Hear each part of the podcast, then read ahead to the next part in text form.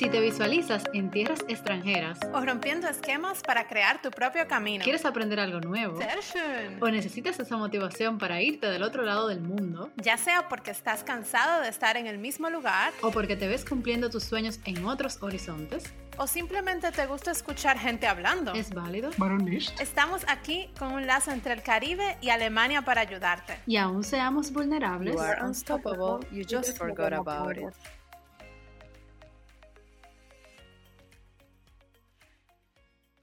Hola a todos y bienvenidos a un nuevo episodio de You Are Unstoppable, You Just Forgot About It.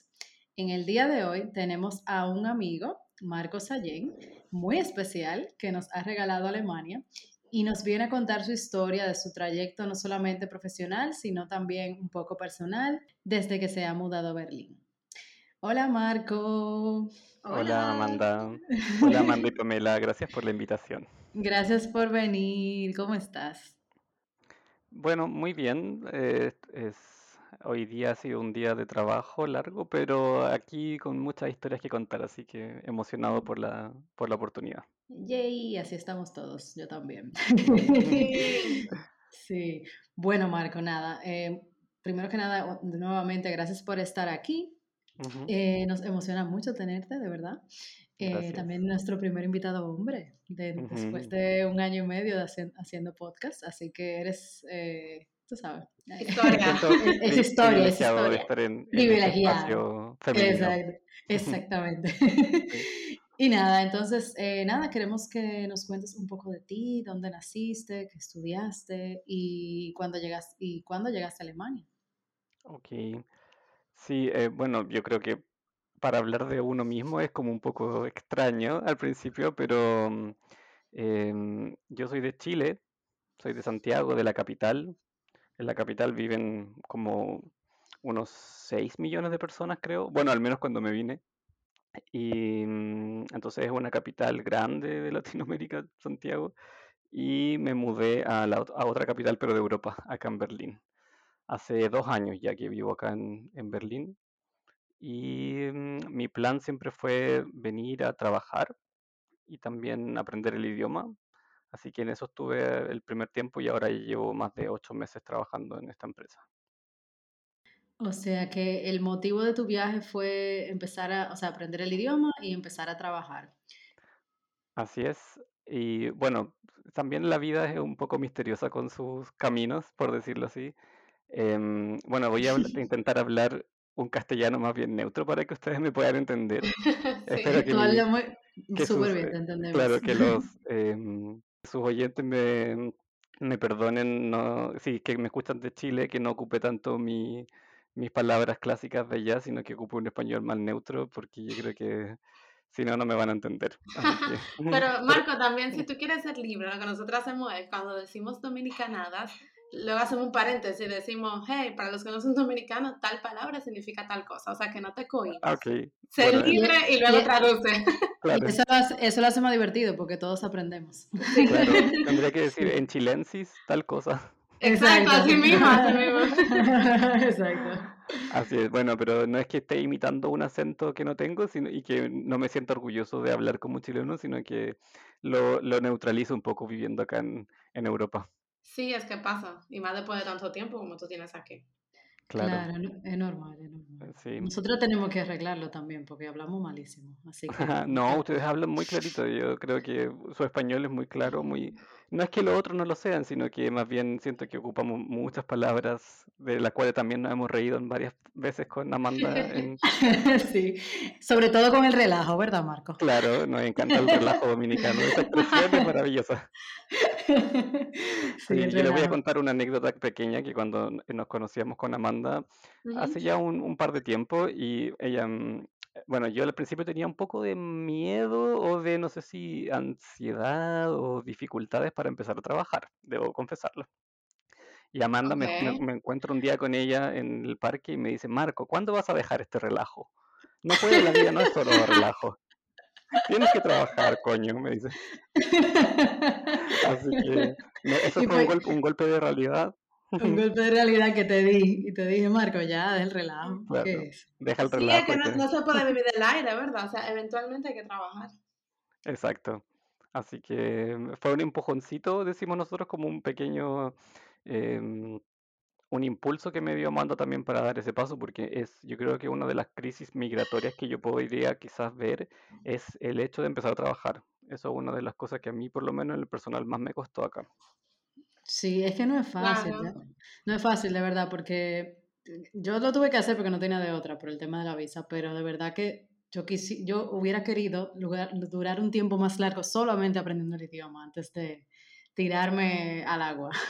Pero entonces, em, Marco, según esta anécdota eh, y según lo que tú cuentas, tu primer tiempo en Alemania tú no estabas trabajando, sino que estabas em, aprendiendo el idioma, supongo, o qué estabas Exacto. haciendo y por qué, por cuánto tiempo fue esto, qué tiempo duró este hermoso momento sin trabajar. Exacto. Sí, bueno, yo, como les decía, soy enfermero, estudié enfermería en la Universidad de Chile, se- me egresé el 2013 y de ahí trabajé como enfermero en más que nada hospitales en Chile, en la capital, en, en- finalmente me dediqué al cuidado intensivo, o sea, trabajé en unidades de cuidado intensivo, en, en unidades de trauma principalmente.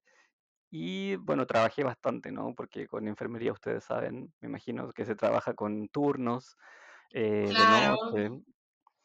eh, 20 a veces nosotros en esos tiempos trabajábamos hasta 24 horas de turno. O sea, mm, eran, sí, condiciones bien, bien difíciles para la enfermería. Yo creo que en todo el mundo, lamentablemente, ejercer como enfermero es difícil. Pero en algunos países como en Chile no es mal pagado en comparación con otras profesiones de la salud. Así que me permitió también ahorrar un poco y permitirme no trabajar al principio. O sea, estuve dos años aprendiendo alemán. Wow, Excelente, excelente. Dos años de relajo tuvo Marco. Claro, exacto. Sí. No, pero a ver, ustedes que también aprendieron alemán no me van a decir que ese tiempo de estudio es relajo, porque no, no, no, es verdad. Yo hubiera querido tener mis dos años de relajo, pero no pude. No, eso es tiempo, eso es tiempo de mucha dedicación, Marco, y déjame decirte que yo no sé si yo hubiese tenido la disciplina. O sea, yo de por sí casi no estudié visitando cursos, y los pocos cursos que visité ya yo me estaba volviendo loca estaba cansada o harta en buen dominicano. O sea que si tú estudiaste dos años corrido alemán, eh, de verdad mis respetos, porque es muy difícil, se te explota la cabeza, y solo haciendo eso, o sea, no es un relajo definitivamente. Sí, la verdad que yo creo que el, el alemán obviamente se enseña bien acá, es como un el lenguaje extranjero, hay harta metodología de cómo enseñarlo para que la gente realmente aprenda. Ujú. O sea, es posible aprender, pero hay que dedicarle bastante tiempo, así que eso estuve haciendo al principio principalmente. Sí, y antes de que profundicemos ya un poquito más en tu tiempo en Alemania, Ujú, eh, ¿nos cuentas, porfa, cómo fue estudiar enfermería en Chile siendo hombre? ¿Hay, ta- ujú. hay tabúes en tu país sobre eso aún o son un poco más liberales? ¿Fue fácil, fue difícil? ¿Cómo tú te sentiste?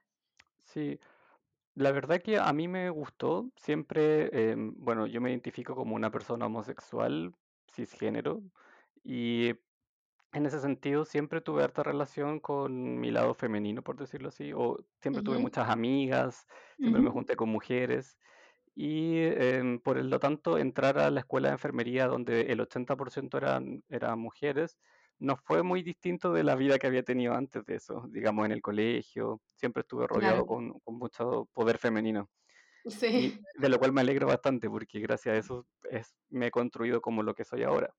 claro. Y mm, en enfermería no, yo creo que eh, sí me di cuenta que la enfermería, al ser una profesión feminizada, también es una, una profesión que se ha precarizado.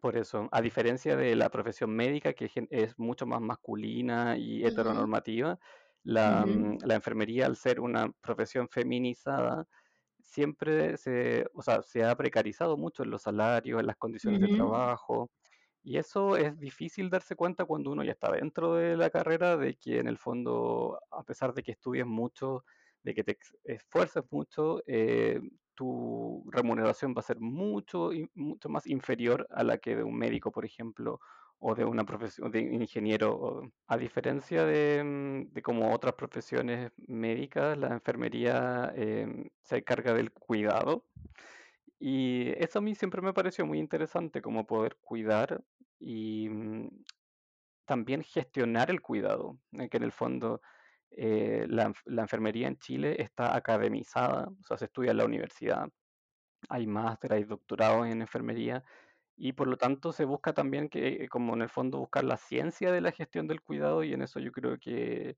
la universidad que yo estudié y en general la enfermería en Chile tiene un muy buen nivel. Entonces yo me sentí muy honrado de poder estudiar enfermería, la verdad, y, y siempre he estado muy orgulloso de mi profesión. Wow, qué bueno, qué lindo. Qué bueno, Marco. Marco, ¿y has notado alguna diferencia eh, entre la enfermería en Chile y en Alemania? Sin duda, sin duda. Y mm, últimamente ha estado bastante en boga porque no sé si ustedes saben que hay un, paro, hubo una, en el fondo una protesta de enfermería acá en Berlín en las últimas semanas. Sí. Amanda lo debe saber porque mm, en el fondo se han hecho visibles las demandas de las enfermeras eh, y los enfermeros acá en Berlín, que en el fondo también han sido muy, muy eh, afectados por la pandemia y por las malas condiciones laborales que se arrastran desde antes de esto. Así que em, la diferencia que yo he visto con Chile es que primero la enfermería en Alemania no es academizada, o sea, el, la carrera de enfermería es, es una Ausbildung que dura, si no me equivoco, tres años, sí, con prácticas, sí, sí. Y en el fondo el nivel que tienen es más bien técnico, diría yo. Em, espero que mis colegas que trabajan acá no me malinterpreten, sino que yo creo que la enfermería acá hace mucho por los pacientes y, es un trabajo muy valioso, pero sin embargo las condiciones laborales no son concordantes con la responsabilidad que tienen. Claro. Pero una pregunta, eh, sorry, como tú dices que aquí es más un nivel técnico, o sea, porque hacen un Ausbildung, viendo las responsabilidades que tú tienes como enfermero aquí, y ya que tú también tuviste la oportunidad de trabajar en Chile, ¿Las responsabilidades entonces también varían en Chile y en Alemania o ustedes tienen, según tu percepción, un mismo nivel de responsabilidad o algo así? Sí, la verdad yo diría que en Chile, en los hospitales, las enfermeras eh, realizan mucho trabajo que acá lo hacen los médicos. Y la verdad que eso también es cuestionable si es bueno o malo, digamos, porque quizás en el fondo muchas enfermeras en Chile quisieran enfocarse más en el cuidado, en tratar a los pacientes, en gestionar el cuidado de la mejor manera posible cuando están llenas de procedimientos médicos que realizar, que a lo mejor podrían ser también hechos por los médicos o por ayudantes de enfermería o médicos auxiliares. Entonces también es, cuestionable decir si es bueno que en el fondo las enfermeras hagan procedimientos médicos. En mi opinión, el problema de la enfermería en Alemania es que no es una carrera que las personas quieran estudiar. Es una una carrera donde ya em, no se ve mucha perspectiva y los jóvenes no les parece atractiva. Y eso ha generado que haya un déficit, por supuesto, de enfermeras y que las que, claro, van quedando se han ido jubilando o se retiran o simplemente no quieren ejercer más por las condiciones laborales que tienen, que en el fondo es sobrecarga de pacientes em, y también em, falta mucho de no, de, no sé si de insumos, pero más bien de personal eh, trabajadores. Mm, y, por lo tanto, eso ha hecho que exista, en, acá le dicen a, la Pflegebubble, como una burbuja de enfermería, que está a punto de explotar. ¿Por qué? Porque muchas enfermeras se han, ido al sector privado, donde conviene más ejercer eh, con un leasing y no estar contratadas directamente, por ejemplo, por la Charité o Vivantes, que son los hospitales más grandes de Berlín. Wow. Claro, totalmente. Mm. Es que eso pasa en cualquier profesión donde las condiciones no son óptimas. O sea, ¿por qué me voy a ir a una profesión en donde no voy a tener tiempo para mí, voy a trabajar 24 horas, mi salario no va a ser eh, rentable? No tiene sentido. De hecho, hace poco me contactó una enfermera vía Carmen. ¿Te recuerdas, Marco? Carmen, la profesora. Sí, que ella quiere cambiar de enfermería, quiere irse al área de coding y como yo estaba haciendo un curso de coding, Carmen lo sabía y me la envió. Así que es un buen ejemplo de que, está saturada, de que no puede más y que quiere hacer otra cosa. y así me imagino que pasa con muchos. Sí, yo conozco bastante historias de, de, en el fondo también por seguir quizás algún par de políticos ahí en Twitter, que me entero en el fondo también la falta que hace que los jóvenes se interesen por la enfermería que en el fondo sepan que pueden estudiar esta carrera y también tener eh, responsabilidades, buenas condiciones laborales, buena remuneración y también que puedan hacer una carrera, porque en el fondo si solamente se quedan con el Ausbildung, no es algo que en el fondo sea atractivo para la gente que le interesa estudiar, por ejemplo. Exacto. Mm. Así que... Sí, mm, porque sí. en Chile, en ese sentido, por ejemplo, tú tenías oportunidad de hacer investigación y ese tipo de cosas. O sea, no era simplemente a un nivel técnico en el sentido de que lo aplicabas eh, en el paciente, sino que también podías eh, hacer algún aporte, por Sí, sin duda. O sea, bueno, mi experiencia fue bastante diversa también en la enfermería. Yo también estuve algún tiempo eh, trabajando en la universidad en la que estudié y pude dedicarme un poco a investigación. Eh, también, bueno, varios de mis colegas que de mi generación también se dedicaron a, a la academia, o sea, a enseñar. Hay otras que están en gestión, en distintas áreas en, en la salud, digamos, y yo creo que la enfermería en Chile tiene un muy buen nivel gracias a eso también, de que en el fondo se le permite a otras profesiones también tener liderazgo, mostrar, tener capacidades de supervisión. Y en este sentido también me gustaría eh, mandar un pequeño saludo a todos los técnicos de Chile, que realmente a veces las personas dicen, claro, eh, lo técnico es malo, pero en el fondo en la salud lo técnico es- también es bueno. Y ser un técnico es algo, una, algo también que debería traer mucho orgullo y, eh, como decimos nosotros en Chile, tener el pecho inflado a todos los que ejercen como técnicos, paramédicos y todas esas labores que son muy, muy, muy importantes en los hospitales y en los otros Sí, sistemas de salud.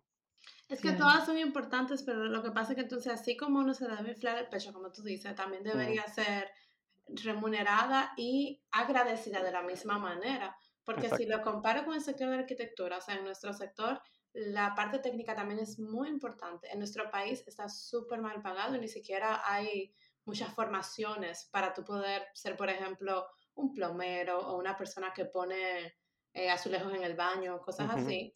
Pero aquí, sin embargo, eso es un hospital, o sea, se estudia en el nivel técnico y es muy bien pagado porque hay, mucha, hay pocas personas que lo hacen, pero entonces los que lo hacen de verdad son muy buenos en eso. Y a veces un leg a la persona que pone los azulejos en el baño, puede ganar más que un arquitecto, pero muy cómodo, mucho más, el doble. Entonces, increíble, sí, pero sí. Claro, por su expertise en el fondo. por el expertise, es Mm. técnico, pero es un experto en el área y son muy buscados. Entonces yo pienso que así mismo, si ustedes, los enfermeros, también son muy técnicos en algo, muy específicos en algo, no es, no es que eso sea menos, sino que es un área diferente a estudiar, pero también debe ser bien remunerado y bien agradecido y apreciado. Sí, yo creo que además durante la pandemia se hizo muy visible toda esta problemática de, en el fondo, que cómo impacta la falta de enfermeras en los servicios de salud. Es Sí. decir, hay, van, hay investigaciones súper antiguas ya de que se hicieron a principios del año 2000, si no me equivoco, donde se mostraron que la mortalidad de los pacientes, especialmente en hospitales, está dire- directamente relacionada con la falta de enfermeras. O sea, en el fondo, si tú te llegas a hospitalizar por X razón, tienes más posibilidades de que te pase un evento adverso, de tener problemas de seguridad en el hospital, si es que hay una enfermera, como dicen acá, overbelasted, ¿no? Así como Sobrecargada, sobrecargada. sobrecargada o, claro, Claro, o sobrepasada o en burnout. Entonces es algo bien importante porque en el fondo se trata también de la salud y de cómo los hospitales también son lugares peligrosos para estar. O sea, en el hospital te pueden pasar muchas cosas y por lo general es la enfermera la que está a cargo de la seguridad del paciente. Así que en el fondo es importante también que las enfermeras tengan buenas condiciones laborales y que tengan un- una cantidad suficiente de personal disponible para que mm, ese cuidado se entregue de la mejor forma y lo más integral posible. claro, sumamente importante. Marco, ¿tú has trabajado en un hospital aquí en Alemania? No, eh, no he trabajado en hospital y ahora quizás viene la segunda parte de mi historia, que es eh, por distintas razones de la vida, em, yo terminé ahora dedicándome a la salud mental. Em, Quizás muchos de los que me conocen estarían sorprendidos que yo les dijera esto, porque mi perfil siempre fue más de intensivo, de UCI, siempre me interesó la parte más eh, también de gestión, pero terminé trabajando acá en salud mental, eh, de lo cual estoy muy contento de haber tomado esa decisión y ahora me desempeño como, mm, bueno, en, en alemán se dice Betreuer, que vendría siendo algo como un cuidador Ujú. para personas con problemas de salud mental. O sea, tengo clientes a cargo a los cuales tengo que mm, acompañar en su vida diaria. Eh, no todos los días, no tan seguido, Ujú. son personas que son eh, autovalentes y autosuficientes, las cuales necesitan en el fondo un contacto para mantener los contactos sociales y estar conectado con la realidad y distintas formas de, asistencia en el fondo. En español yo creo que se traduciría como, como acompañamiento terapéutico. Acompañamiento oh, terapéutico. Exacto. O sea que al final estás eh, haciendo tu papel de cuidador, pero de otra manera. claro, la enfermería es muy diversa y también existe la enfermería en salud mental, em, que, en la cual también existe un área de estudio, digamos, en la enfermería en salud mental. Y mi área ahora es más bien comunitaria. Yo trabajo en un sector, en un barrio obrero en Berlín que se llama Wedding. Y ahí me hago cargo de, tengo ahora que trabajo full time, tengo seis pacientes o seis clientes a los cuales eh, me preocupo de, de, que más o menos eh, no les falte nada o que puedan salir a dar una vuelta al parque, que, que ustedes saben lo importante que es para los alemanes el paseo en el, en el parque. Exacto, exacto. Claro, el Spazierengehen es, el Spazierengehen, ya lo sabe. Es una necesidad básica de los alemanes. Sí, Beber agua, comer, ir al baño y salir a pasear. Y el Spazierengehen. Exacto. Así que bueno, hay personas que no se atreven a ir solas al, al paseo. ¿cierto? Entonces yo a ellos los acompaño y obviamente es mucho mejor ir con alguien que te acompañe, al cual le puedes hablar de tu día, de cómo estuvo. Y ahí en el fondo se tratan de, por lo menos yo intento tener algún, alguna conversación terapéutica con ellos, ver si se toman sus medicamentos, cuándo tienen que ir al médico, si necesitan que, que los acompañen, algo de eso. Y lo otro que me imagino que para ustedes también es muy conocido, tiene que ver con la burocracia con el papeleo. Claro. Ahí el papeleo. Cuéntame un poquito de eso. Bueno, ustedes me imagino saben cuántos papeles y cuántas cartas mandan las autoridades alemanas, lo cual es un montón. Eh, son muchas las eh, cartas que reciben por distintas razones, por el, por el Job Center, por el, eh, por ejemplo, el Rentenversicherung, o sea, en el fondo todo lo que tiene que ver con instituciones gubernamentales, acá es todo el, contacto es a través de carta, por escrito. Por lo tanto, mucho de eso también para, ellos es muy difícil lograr em, abrir las cartas, leer las cartas y responderlas. Así que eso también es parte de, en el fondo de la asistencia que hacemos, es poder apoyar a estas personas con el papeleo y con la comunicación con las autoridades. Wow, increíble. Cosa que pueden sonar tan simple para cualquier otra persona. Puede claro. ser complicado. No sé si han escuchado acá que existe el dicho que dicen brief angst. O sea, miedo al no, miedo yo no a la carta. No, hay una fobia de eso. claro. No, yo no sabía, de verdad. Yo tampoco, siempre se aprende algo nuevo. Sí, pero, bueno, pero sí escuché, existe. sí escuché de alguien que no podía abrir sus cartas estando aquí. Sí, escuché eso y ahora, ahora lo relaciono con lo que tú cuentas, así que aparentemente eso es más común de lo que uno cree. Sí, la verdad es que cuando... ¿Mm? Perdón. No, que tiene mucho que ver con la responsabilidad, que también hay muchas personas que le tienen miedo como a la responsabilidad, a, hacer alguna acción y si me va a salir mal, o sea, no sé a qué tenga que ver. Sí, exacto, o sea, muchos de ellos, ya que tienen problemas, eh, no se atreven a leer las cartas porque trae más, eventualmente más cosas que hacer o más problemas que resolver. Por lo tanto, muchos de ellos eh, juntan las cartas y no las abren y gracias a eso también tienen muchos problemas con las autoridades. Claro. Em, también existe una figura acá que se llama Rechtlicher Betreuer y eso es em, en el fondo un, un, cuidador, pero como más bien como un asistente legal ¿no? de las personas que muchas veces eh, se instala a través de un juez que dicta una orden de que esa persona no es autovalente con el manejo con el papeleo y las burocracias y que necesita ayuda. Entonces muchas veces trabajamos también nosotros con los ah, asistentes legales, por decirlo así, de los clientes. Ah, ok. Porque como les digo, la burocracia es un tema ya eh, Alemania es conocida por, por, la burocracia y la verdad que es cierto. Es con razón que dejamos a por eso. Sí. Así que en eso más que nada me, me, dedico.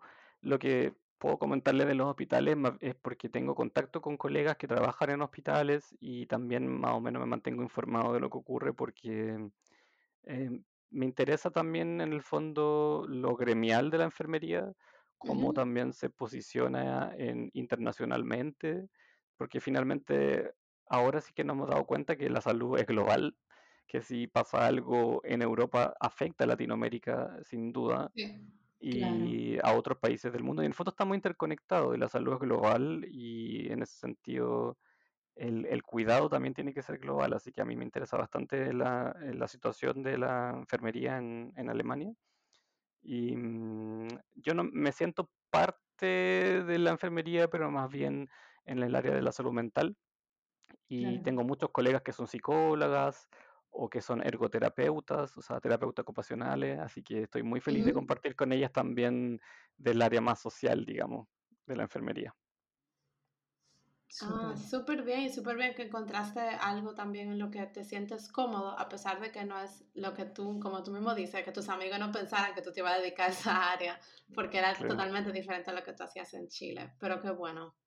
Sí, y además podría decirles que también lo, lo no ocupé, pero sí en el fondo pensé que era una buena oportunidad empezar en algo así, ya que lo que más ocupo es en el fondo hablar, es mi voz, es mi cabeza, mis pensamientos y cómo lo, me ha ayudado mucho también para adquirir mejor el idioma. O sea, sin duda es lo que más me ha ayudado para hablar alemán, ha sido trabajar en alemán. Sí, eso ayuda 100%, Amanda lo puede decir. No, yo me imagino que, que, incluso este trabajo te ayuda más que si trabajaras quizás como enfermero, no sé, pero creo que hablas más me imagino. Sí, sin duda. O sea, mi, mi, mi autonomía con el lenguaje y con también la forma como más espontánea de hablar me ayudó muchísimo el hecho de trabajar en este trabajo que tengo actualmente y con mis clientes. De vez en cuando igual tenemos algún paseo donde le digo, ¿cómo se dice eso? ¿Y cómo se dice eso? Y ellos me explican. Ay, pero Marco, eso lo tendremos todo yo creo como extranjero hasta yo no sé cuándo porque mi alemán, de modestia aparte, es relativamente bueno, pero igual casi todos los días yo aprendo una palabra nueva, una expresión nueva, y como que, wow, cool. Sí, a mí me encanta, yo me encanta. A mí, me encanta, sí. Aprendo unas tres palabras nuevas y estoy feliz. Sí, es un proceso que sabrá Dios cuándo vamos a terminar. Quizá en no se acaba, no, Amanda, no se acaba. Somos extranjeros, el alemán es un, idioma muy extenso, no se va a acabar, pero no importa, siempre aprenderemos algo nuevo. Así yo lo veo. Sí, de acuerdo. Yo creo que lo importante es hacerse entender, sí. tratar de ser autovalente en, en el país donde vivimos y yo creo que eso se consigue básicamente cuando uno ya pasa un poco del B1 hacia arriba. Sí, sí, eso sí se consigue.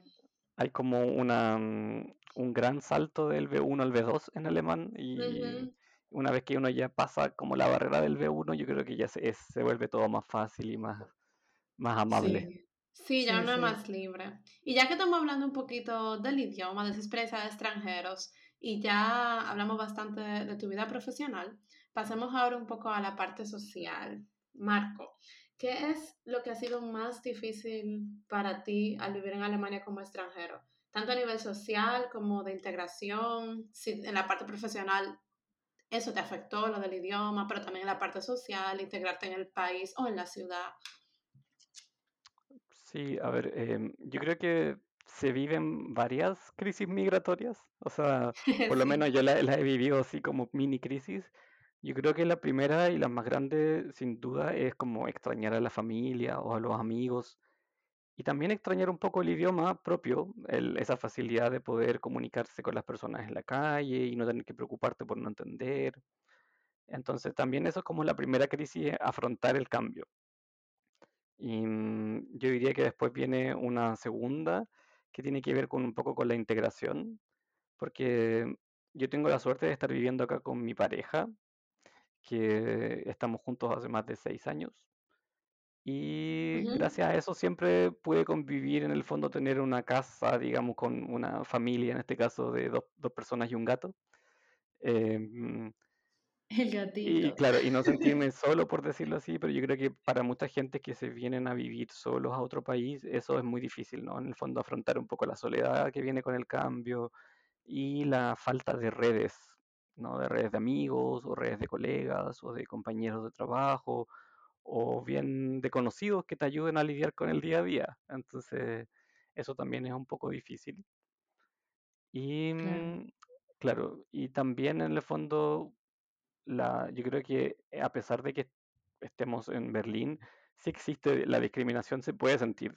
O sea, la discriminación es palpable en las instituciones o mm, en quizás también en el trato que te puedes recibir de las personas.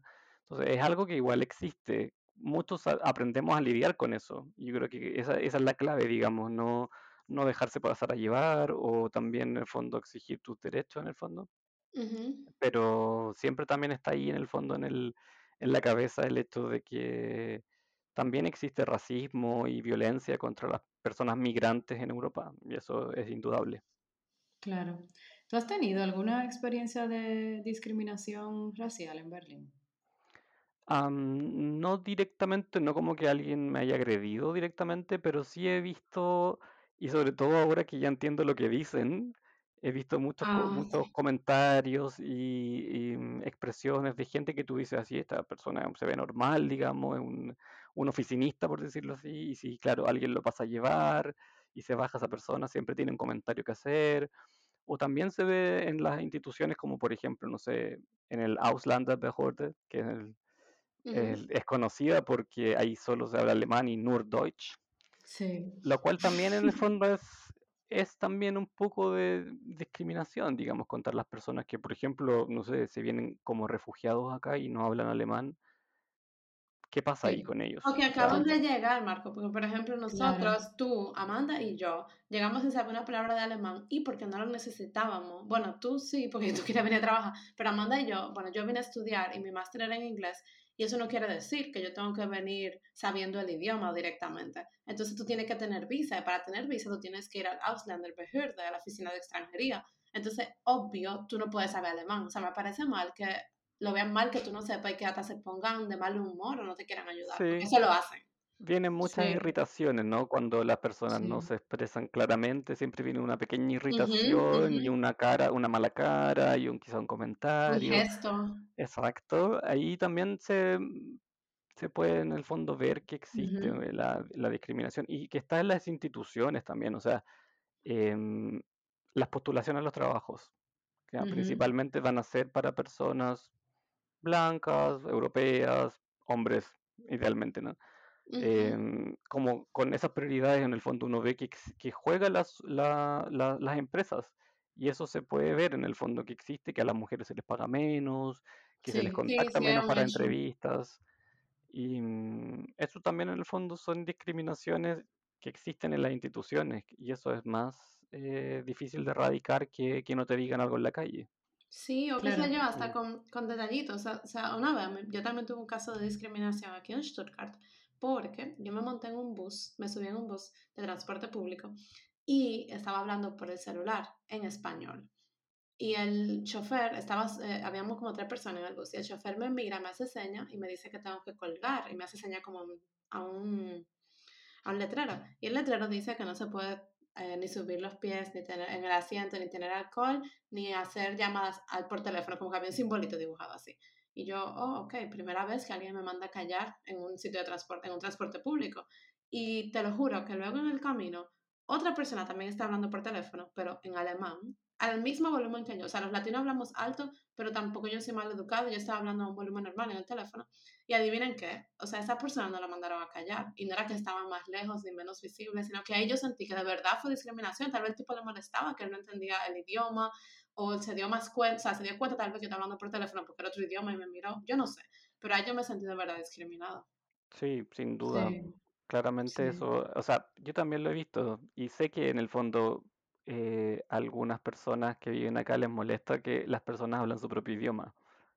Y eso es también es algo dis- discriminatorio, que, que tú tengas miedo de hablar tu propio idioma en las calles porque sabes que pueden haber reacciones de gente que se irrita porque no te entiende, pero en el fondo es tu derecho de hablar tu idioma. Exacto, y tú, y tú no estás hablando con esa persona, o sea, que no es que tú estás siendo eh, irrespetuosa o maleducado, sino que tú estás hablando tu idioma porque tú o sea. Exacto. Claro. Y también Y en el fondo que también, tiene con el volumen, por ejemplo, no todos tenemos que hablar despacio. O sea, si tú vienes de un país donde se habla fuerte, yo creo que tienes que sentirte orgulloso orgullosa de eso y hablar fuerte y mantener tu, tu estilo de vida. No, claro, claro, pero por ejemplo, si en un sitio que te dicen, hay que mantener un volumen, yo no tengo problema en mantener mi volumen, ¿entiendes? Lo único que si yo hablo emocionada, aunque sea en volumen bajito, pues déjame emocionarme. O sea, por ejemplo. Exacto. Tener un poco de, de alma, de vida. Es claro. claro, exacto. No es que hay gente que también le molesta que el otro sea feliz. Yo me he dado cuenta de eso. Sí, sí, Como sí. que, ay, pero mira, él siempre dice que está muy bien. Yo una vez escuché ese comentario recientemente en mi oficina. No, porque fulano siempre dice que él está, eh, es, eh, como que él está muy bien. Y yo no entiendo cómo él puede siempre estar muy bien. Y yo no me quedé mirando. Pero qué bueno que a fulano siempre le va bien, o sea, ojalá uno. yo, pero, y yo, pero en serio. Y yo no me sorprende de él lo dijo, de verdad. O sea, hay gente que le, que le hiede la vida, como nosotros decimos en República Dominicana. claro. Además, yo creo que también, bueno, quizás no es por defender a nadie, pero también siento que todos los que vivimos acá nos afecta mucho el clima. Así Sí, que sí. cuando está eh, nublado, está lloviendo o hace frío, toda la gente tiene mal genio, responden mal, caras largas, salen dos rayitos de sol y todas las sonrisas aparecen. Sí, sí, sí, sí, sí, sí. Lo cual yo también a veces lo veo como una ventaja porque uno valora mucho los días lindos. O sea, un día Sí, es lindo es verdad. como que hay que salir, vamos para la Sí. calle. O sea, yo no Claro, sé, pero es como, como que yo valoro mucho los días bonitos. A diferencia de si estoy en mi país, que como que, ah, el sol salió. Sí, igual. Igual que claro. todos los días. Sí. Sí. Bueno, Marco, una próxima pregunta sería, eh, yo tengo entendido que Berlín es una ciudad muy inclusiva con la comunidad LGTB, como tú perteneces. Eh, ¿cómo tú lo percibes? O sea, ¿estoy bien, estoy mal? Eh, Sí, em, bueno, yo creo que Berlín es conocido por ser como una ciudad como gay friendly, como se decía antes. Am, pero yo creo que también tiene que ver, o sea, es un, es complejo porque también tiene que ver con el pasado de este, de este lugar, digamos, ¿no? Como los homosexuales y otras minorías eh, fuimos perseguidos por mucho tiempo en, en este sector, digamos, del mundo y como ocurre en otras partes todavía. Em, yo diría que la, la relación como de la co- comunidad LGBT en Berlín es eh, compleja. Em, sin duda Berlín es conocido por ser como una ciudad open mind. Sin embargo, no, no se puede dejar de atrás como el pasado que tiene un poco oscuro también este, este país con respecto a los homosexuales que en el fondo fueron perseguidos y, y también aniquilados por muchos años durante la guerra. Y bueno, todos sabemos en el fondo qué es lo que ocurrió en ese tiempo. Sí. Y en la actualidad, yo creo que eh, en el fondo todavía siento que Europa y Alemania y el mundo está al debe con los derechos eh, de la comunidad LGTBQ. Y mm, creo que en ese sentido las reparaciones que se hicieron posterior a la Segunda Guerra Mundial fueron bastante tardías y pocas, por decirlo así, como eh, no fue una compensación al, o, o una valoración de esta comunidad como se ha hecho con otras, como por ejemplo con la comunidad judía, que recibió bastante más reconocimiento de haber sido perseguidos en la guerra. Siento que la comunidad homosexual está muy, mucho, mucho más atrás de eso y que se empezó a reconocer esta realidad hasta hace poco. Hay, mm, em, en ese sentido, considerar que Berlín es como la meca gay, yo no lo diría así, eh, principalmente porque en el fondo se maneja solamente un barrio gay, sí. eh, que es el barrio de Schöneberg, donde hay muchos locales de ambiente, como dirían, o también bares y tiendas, pero en lo que tiene que ver con los derechos, derechos, o sea, el matrimonio homosexual se aprobó hace poco en Alemania, em, las uniones de civiles en Alemania, espero no equivocarme con estos datos, pero si no me equivoco, no tienen en algunos casos las mismas derechos que, las fam- que las familias eh, ujú, heterosexuales. Así Oh, que yo mm, siento que igual están, em, Alemania está al debe con todas esas cosas y ujú, si bien Berlín, por la gente que se viene a vivir acá, tiene fama de open mind, yo creo que es solamente hasta cierto punto. claro. ok. Y esa, o sea, tiene fama, pero aunque sea hasta cierto punto, sí tiene alguna inclusión, supongo, en comparación a otras ciudades, o bueno, no sé cómo decirlo, pero ¿eso ha ayudado o ha afectado de alguna manera positiva o negativa a tu integración en general? Siendo homosexual en Berlín y con tu pareja, o tú sientes que tú vives en Berlín como si vivieras en cualquier otra ciudad? Bueno, la verdad que solo tengo eh, la experiencia de, de vivir en dos ciudades, así que, em, bueno, en Santiago la, la verdad, la, como la, mm, el- la cultura homosexual también, o la cultura gay, por decirlo así, también es bastante desarrollada, o sea, tenía, hay harta como comunidad, hay harto movimiento, hay hartos lazos, se crean colectivos y se- eh, existen organizaciones eh, donde se reúnen las distintas, en el fondo, eh, diversidades. Y mm, es súper interesante también todo lo que ocurre en, en Santiago. Entonces yo sí lo veo acá con Berlín, yo siento que en Berlín hay, hay bastante fiesta, mm, ma- eh, también libertades de poder en el fondo vestirse un poco como tú eres o de ser como tú eres, pero me falta un poco eso como la red que existe allá y que quizás también tiene que ver con el, con el, con la barrera del idioma, en el fondo de que esos eh, sectores no, no son tan asequibles al, al resto de la, de la gente. ujú, Yo la verdad, em, hay, como les digo, hay harta fiesta y poca protesta acá en el, en la Ujú, comunidad homosexual. Y ujú, siento que eso en. Latinoamérica está un poco más fuerte. Y, y de hecho tú, al mencionar Latinoamérica, realmente Chile no sería comparable con el país de nosotros, por ejemplo, porque Chile está mucho más ahead, por así decirlo. O sea, incluso tú te Sí, casaste en Chile, ¿verdad? Si no me Sí, o sea, em, claro, nosotros hicimos la un- una unión civil. mm, Sí, sí, nosotros hicimos una unión civil, eh, la cual también le permitió a mi pareja quedarse en Chile cuando vivimos allá. Y es por la cual también yo tuve en el fondo residencia en Alemania una vez que nos mudamos acá. Y también es la que me permitió en el fondo estar sin trabajar, porque claro, muchas personas que dicen, bueno, ¿cómo lo lograste estar acá y tener residencia? Es porque en el fondo gracias a eso, digamos, o sea, claro. el- a la unión civil. O sea, el relajo fue gracias a la unión civil. Que viva la pareja. que, Claro. que- que viva la unión civil. No. Sí, y eso también viene con ciertos privilegios, ¿no? Como de tener una, una pareja que es de la Unión Europea, también te permite en el fondo residir en la Unión Europea sin preocuparte tanto de tu estatus como migratorio. Entonces también es un privilegio que yo eh, tuve y mm, gracias a lo cual también me pude enfocar en aprender el idioma. O sea, claro. eh, que exacto. Marco, ya para concluir, ¿tú quisieras compartir con nosotros alguna reflexión sobre este trayecto que has tenido, digamos, en los últimos cuatro años, desde que estuviste en tu, o sea, tu vida profesional en Chile hasta que llegaste a Alemania y, y has pasado por todas estas etapas? Sí, em, gracias por la invitación nuevamente de poder compartir esta reflexión. Yo creo que mi, mi mayor comentario al respecto sería que el cielo es el límite. O sea, yo diría, mm, y co- ya como se llama su propio programa, o sea, You Are Unstoppable, eh, eso a mí me hace mucho sentido y por eso tenía muchas ganas de conversar con ustedes, que es que ojalá que esta, que sus em, radio escuchas, las personas que escuchen este podcast, eh, sepan que la enfermería es una profesión hermosa.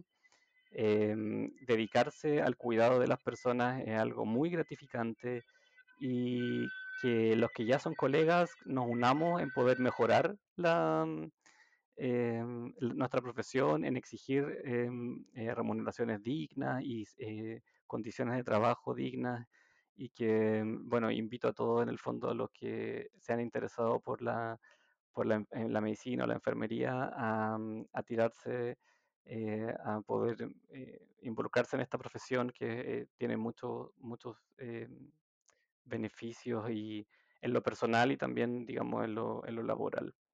Y nuevamente gracias a ustedes, chicas, por la invitación. Ha sido un gusto conversar con ustedes.